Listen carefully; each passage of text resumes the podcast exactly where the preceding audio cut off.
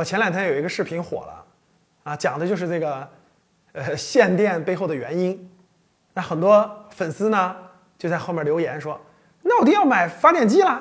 照你这么说，对吧？我没电了，我要买发，我应该买发电机发电了。”我看到时候好多人这么留言啊。其实可能大家没有想到，这就是个非常重要的投资机会啊。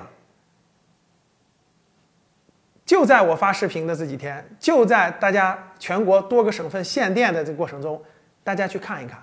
你只要在百度里搜一下，柴油发电机都是哪些公司生产的，龙头公司有哪些，你就搜出来了。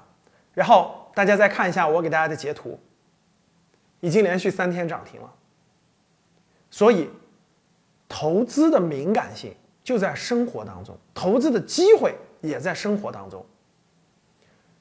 你听懂了吗？